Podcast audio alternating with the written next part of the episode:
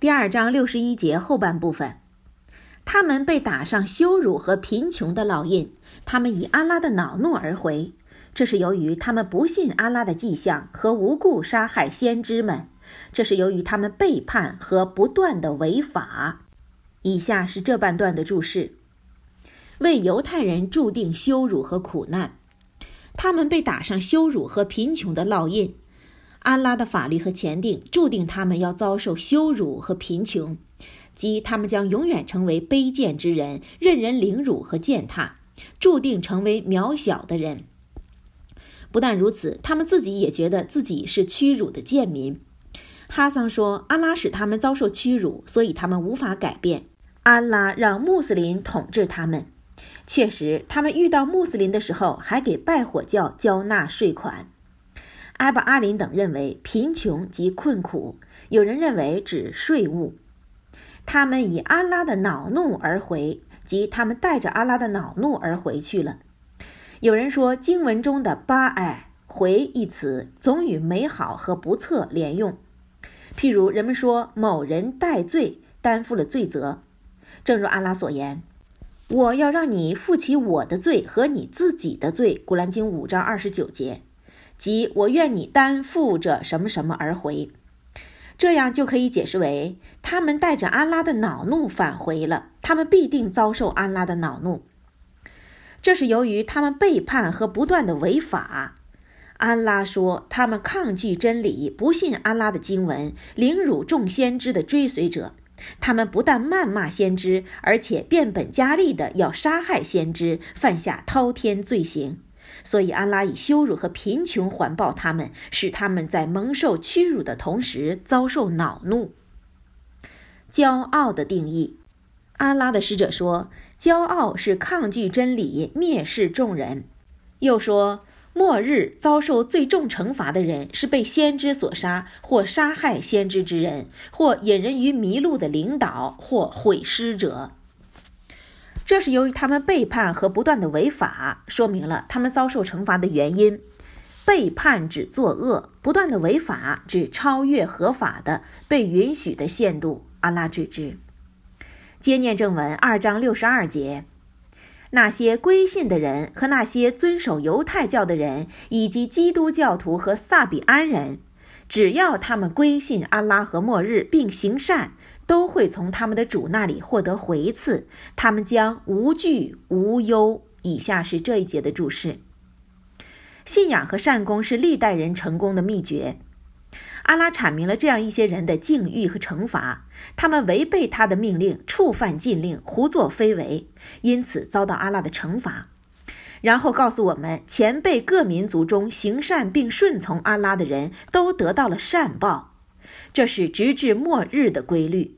凡追随文盲的先知和使者的穆斯林将得到永恒的幸福，他们将来不会恐惧，也不会因自己的过去而感到忧愁。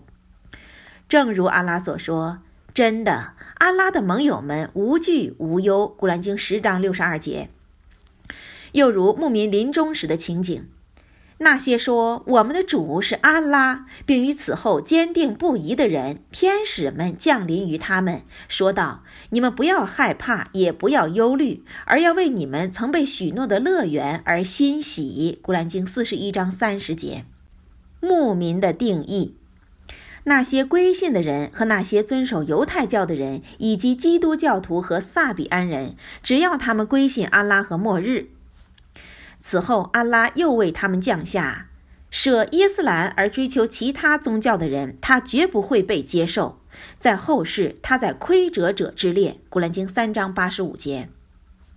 伊本阿巴斯注解这段经文说：“安拉派遣穆圣桑拉拉华雷伊和萨拉降下经典之后，任何不符合伊斯兰的方法和工作都不蒙安拉接受。”而在此之前，凡是遵循那个时代先知教义的人们，都是坚持正道和成功之徒的。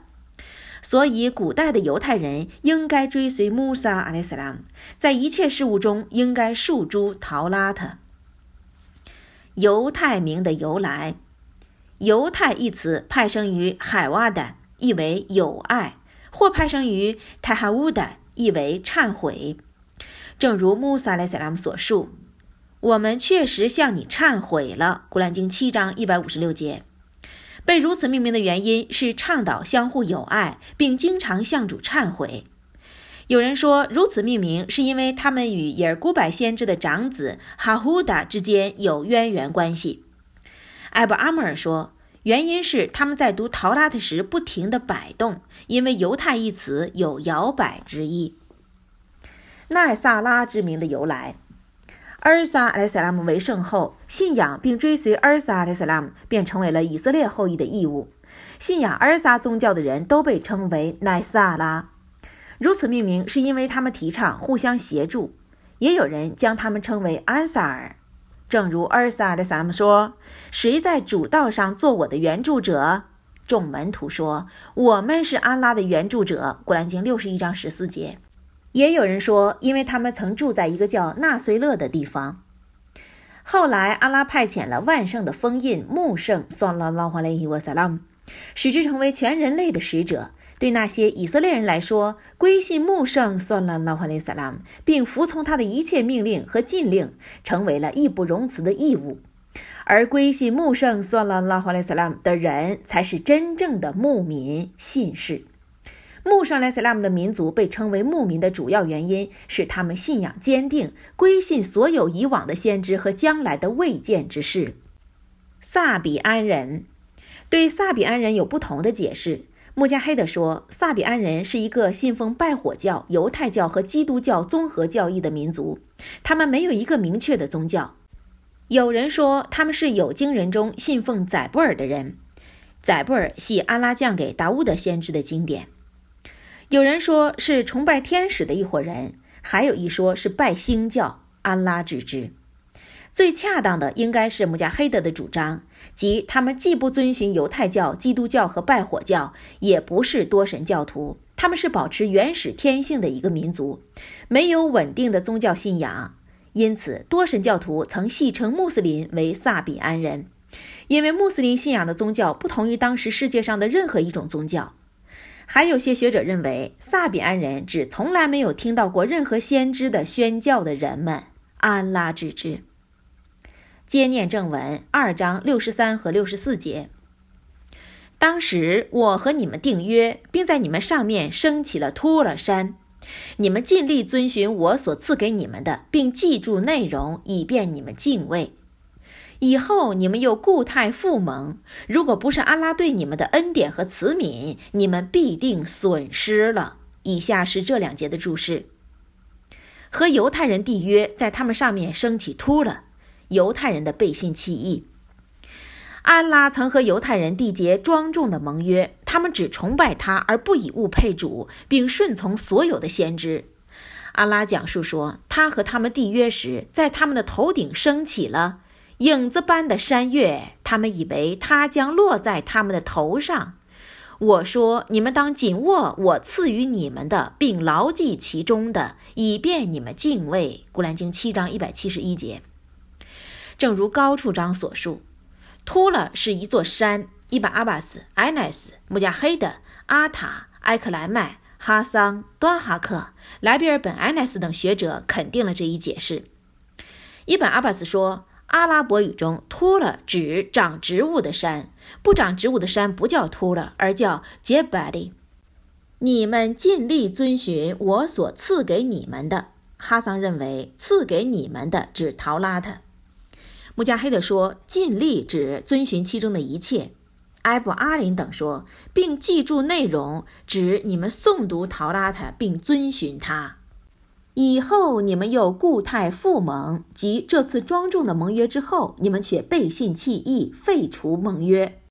如果不是安拉对你们的恩典和慈悯，你们必定损失了。即如果不是安拉接受你们的忏悔，并为你们派去许多先知和使者，你们必定在今世后世成了亏折之人。